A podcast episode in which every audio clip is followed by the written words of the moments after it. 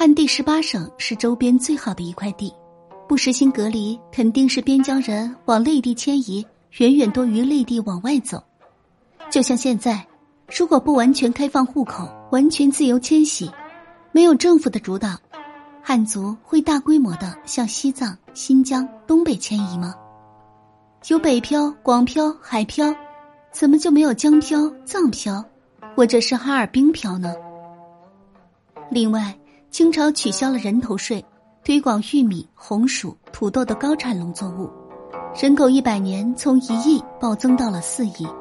由于耕地基本上在汉地，增加的基本上是汉族，人口暴增之后，不得已开放了隔离，汉族开始大规模移民，闯关东走西口，使东北、内蒙古和内地融为一体，成为中国核心。下南洋是华人遍布东南亚。人口增加，资源减少，往外移民是自然而然的事情。不管是零散的和平移民，还是国家主导的开疆拓土、拓展生存空间，是原始冲动，无法阻止。